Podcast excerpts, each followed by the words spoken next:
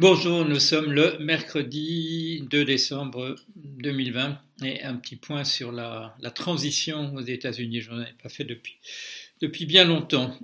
Euh, bon, c'est parce que vous le savez, depuis la, depuis l'élection du 3 novembre, c'est voilà, il y a pratiquement un mois, euh, Monsieur Trump avait adopté la stratégie consistant à, nier le résultat des élections. Il avait un discours prêt, qui, tient toujours d'ailleurs, disant qu'il y avait euh, le problème, c'était une fraude massive, une fraude massive comme on n'avait jamais vu dans l'histoire des États-Unis. Et ça, donc, c'était une stratégie qu'il avait mise au point euh, il y a longtemps, en fait, euh, peut-être plus d'un an. c'était de, il comptait sur le fait que la, que l'élection serait extrêmement serrée, que les résultats seraient extrêmement serrés. Et euh, ce qu'il n'a pas vu venir, c'est que les résultats n'étaient pas, serrés du tout, avec 6 euh, millions de, voix de différence entre les deux candidats, euh, et un écart qui se creuse encore parce qu'il y a encore des résultats sur des régions qui, qui ont été acquis assez facilement à, Biden, euh, comme par exemple New York, où on continue à faire des... il n'y a aucun doute sur le sens du fait que New York vote massivement démocrate et donc pour Biden, mais on continue à, décompter des, voix, et donc le, cet écart de 6 millions est encore en train de, de, grandir. Et il n'avait pas pensé à ça. Il avait pensé à un résultat serré, donc tout ça se jouerait devant des, euh, qu'on pourrait en pinaillant devant des, cours euh, remettre en question des, voilà, des écarts de quelques centaines de voix et qu'on pourrait faire la différence comme ça. Et que si, euh, si, si, tout n'allait pas au mieux, qu'on pourrait au moins, euh, qui pourrait au moins se tourner vers la Cour suprême des États-Unis, dans laquelle il, a, il était parvenu en quatre ans à mettre trois personnes à, lui. Et il, a continué à, à mettre ça en place, en application, euh, avec parfois au niveau local d'excellents avocats, mais comme, euh, comme il n'y avait pas eu de fraude, euh, c'était très difficile quand on faisait des quand on a fait des, des recomptes. Euh, ça a été au maximum, je crois, un millier de voix quelque part, mais euh, sinon, en général, c'était 57 de plus pour Monsieur Biden à l'arrivée, des choses de cet ordre-là. Donc, en fait, il n'était pas, il n'était pas prêt euh, pour un résultat qui serait pas serré, où Biden l'emporterait de manière vraiment décisive, comme c'est le cas maintenant. Euh, puisqu'on est quoi 306 euh, électeurs, euh, grands électeurs pour Biden et je ne sais plus ce que c'est 231 pour, pour, pour Trump, donc un, écart assez considérable.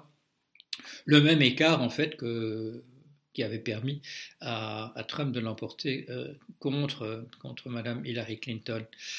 Alors euh, oui, donc bah, au niveau local, il a essayé, il essaye encore, euh, voilà, mais ce sont des déconvenus de jour en jour. Euh, le, Michigan, la Pennsylvanie, sur laquelle il comptait énormément, l'Arizona, la Géorgie, tout ça, bon, on, a fait les comptes, on refait les comptes, on les refait une deuxième fois.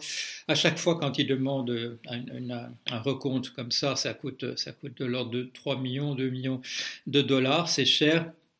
Mais par ailleurs, tout le monde a compris euh, une autre stratégie de Trump en arrière-plan, c'est de demander des dons pour, euh, pour, pour, pour ces, contestations.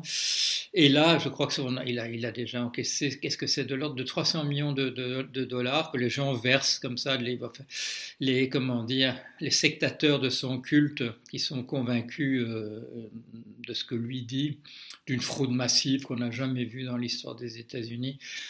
Bien entendu, quand le type est responsable de la, du, bon, du bon déroulement des choses, Monsieur Krebs, Monsieur Christopher Krebs, M. Christopher Krebs a, félicité ses troupes en disant jamais dans l'histoire des États-Unis on a eu une élection avec si peu de contestations, si peu de fraude.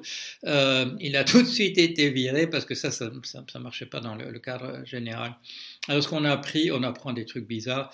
Euh, on apprend aujourd'hui que, que depuis le mois d'août, il y a une enquête euh, sur le fait qu'il y a des gens qui sont en train d'essayer d'obtenir des pardons de Monsieur de M. Trump euh, contre argent, argent comptant, sonnant et trébuchant, euh, et que le ministère de la Justice, pourtant dans les mains de M. Barr, qui est donc le toutou de, de Trump euh, a, permis les enquêtes à ce sujet-là. Et à ce propos-là, on parle de monsieur, hier on parlait de monsieur Giuliani, qui est donc le fer de lance de la tentative de, de Trump de renverser la décision au niveau des tribunaux, euh, qu'il serait lui aussi en train de négocier un, pardon, une grâce présidentielle anticipée euh, Du, président pour tout ce qu'on pourrait découvrir par la suite.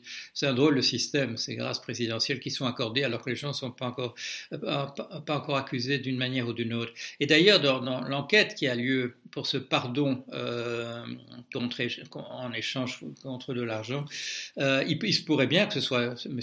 Giuliani, parce que ce qui est bizarre dans le dossier, c'est le fait que la personne, on ne dit pas, c'est caviardé, euh, on ne dit pas est la personne euh, incriminée, mais le fait est euh, qu'il s'agit, la, seule chose dont on sache avec certitude, c'est que c'est une personne qui n'a rien à son casier judiciaire. Donc, il doit être, il doit, il doit être question, en fait, de quelqu'un dans l'entourage de, de, Trump qui n'a pas encore été véritablement poursuivi. Donc, ça pourrait être, ça pourrait être Giuliani. Ça pourrait être la même affaire. Euh, ce qu'on a entendu hier, euh, le fait donc qu'il y avait eu une, enquête à ce sujet et que Giuliani dise que, enfin, dans l'entourage de Giuliani, on dit qu'on parle de pardon anticipé. Et euh, bon, défection majeure pour M. Trump, le fait que justement William Barr, William Barr, ministre de la Justice, qui jusqu'ici a fait absolument tout ce que Trump lui demandait, que William Barr, dans une dans une euh, déclaration à l'agence, c'est quoi AFP, je ne sais plus, exactement à quelle agence, mais en tout cas dans une, grande déclaration, une longue déclaration, a dit qu'à sa connaissance, il n'y avait pas eu de fraude euh, durant l'élection présidentielle. Donc là, c'est un, voilà, ça c'est un soutien majeur sur lequel euh, Trump comptait que, son ministre de la Justice au moins confirmerait euh, qu'il y avait une fraude massive. Et le fait est euh, que dans les, jours qui ont suivi l'élection, Barr a, envoyé une directive tout à fait inattendue et à la limite de ce qui est permis en demandant aux, cours locales euh, de faire très très attention aux fraudes qui pourraient avoir eu lieu. Euh, c'est pas à lui de faire ça. C'est un système tout à fait décentralisé. Euh, le décompte des, voix au niveau du, du comté d'ailleurs. Du comté, ça remonte jusqu'à jusqu'à l'État et puis ça remonte au niveau fédéral. Donc c'est un truc absolument décentralisé. C'est ça qui a permis sans doute aussi euh, que que les interférences de la part du Parti républicain et de Trump euh, finalement n'aient pas lieu. Euh, parce que l'éparpillement, a fait voilà, a, protégé le système contre, contre les abus possibles. Alors voilà où on en est. Euh, les, minutes sont comptées, c'est même plus les jours, les minutes sont comptées à Trump avant qu'ils euh, doivent, ils doivent reconnaître euh, sa, défaite. Même M. Mitch, McConnell, qui est donc la personne qui est à la tête de la représentation républicaine au Sénat, où il y a encore une majorité républicaine a parlé d'une nouvelle administration. Donc euh, voilà, on commence à demi-mot à reconnaître la, réalité. Euh, Est-ce qu'il y aura encore un coup? Euh, ça, paraît, ça paraît très tard, un véritable coup de type militaire avec des troupes, avec les, avec les comment dire, les milices, les milices pro-trumpistes. Euh, c'est possible, c'est possible, mais ça devient de moins en moins probable. D'autant qu'on a pu voir ces milices, euh, je veux dire, on a pu les voir euh, faisant le siège des, des, endroits où on décomptait les, les, votes, et tout le monde a pu constater qu'en général, ce sont des, ce sont des gars blancs, effectivement, mais pas nécessairement très jeunes passablement aviné aussi, euh, et donc c'est peut-être pas, c'est peut-être pas des troupes véritablement d'élite pour un, pour une, prise de pouvoir par le président. Est-ce qu'il est-ce n'y aura pas du tout de violence de ce type-là, de tentative d'un ordre ou d'un autre euh, avant la passation des pouvoirs au, mois de janvier? C'est pas certain. C'est pas certain puisque on en avait parlé, le FBI avait déjà déjoué euh, des plans de voilà de, kidnapping de, gouverneurs, euh, de mettre en place des tribunaux entre guillemets populaires pour des exécutions. comment dit-on euh, j'oublie l'expression, mais, enfin bon, pour les exécutions rapides de personnes dont on voudrait se débarrasser, on n'a pas l'impression maintenant que, ça aura lieu. On a l'impression qu'on est en train, d'autant que la, euh, que l'alerte au niveau de, voilà, de la Covid-19 est en train de, de grandir aux États-Unis. La situation est tout à fait, euh, là-bas, elle est tout à fait elle est non incontrôlée, absolument incontrôlée. Euh, je crois qu'on est, c'est quoi, de l'ordre de 200 000 nouveaux cas euh, par, jour et les décès ne sont pas absolument pas maîtrisés. C'est pas comme c'est pas comme les choses qu'on a vues en, Europe en ce moment avec une voilà, on a, repris le contrôle euh, finalement sur, sur la situation. Donc, cette histoire de Covid, euh, il va falloir qu'on fasse quelque chose. Et comme Trump ne fait plus que du jouer au golf depuis et, et tweeter depuis le depuis l'élection, il y a la, pression augmente pour que voilà qu'il y ait une, passation euh, des pouvoirs euh, au niveau de la, de la, gestion de, la crise. il est évident qu'avec Biden, il y aurait une gestion de la crise et pas simplement une situation à l'abandon avec à sa tête euh, le type qui a fait, qui a quoi, qui a démissionné il y a deux jours, un, partisan qui, s'occupait maintenant de, la, campagne sur la pandémie, qui était un type en fait qui était en faveur de, en l'immunité de groupe. Euh, alors qu'on a déjà beaucoup de morts euh, aux États-Unis comme ça. Voilà, j'ai dit, j'allais faire un point sur la, euh, sur la situation dans la, transition. Je, suis, je suis content que ça se passe relativement bien. Euh, l'équipe de M. Biden, M. Biden est en train de donner des, voilà, de rassurer la gauche du Parti démocrate.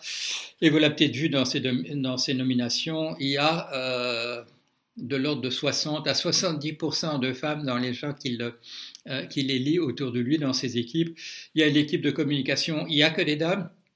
Euh, je crois qu'il sera bientôt important pour chacun de, pour chacun d'entre nous, je veux dire euh, représentant du genre masculin, d'exiger aux États-Unis la parité, euh, parce que la parité est véritablement jetée aux orties euh, en, ce moment aux États-Unis. C'est un, scandale absolu. Non, c'est la réparation. C'est la, je, vois déjà des visages indignés.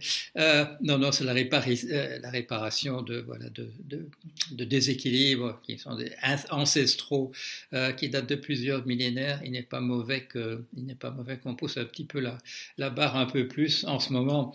Euh, il viendra peut-être un moment où justement l'équilibre se remettra en place, mais euh, c'est pas c'est pas urgent. Voilà, allez à bientôt.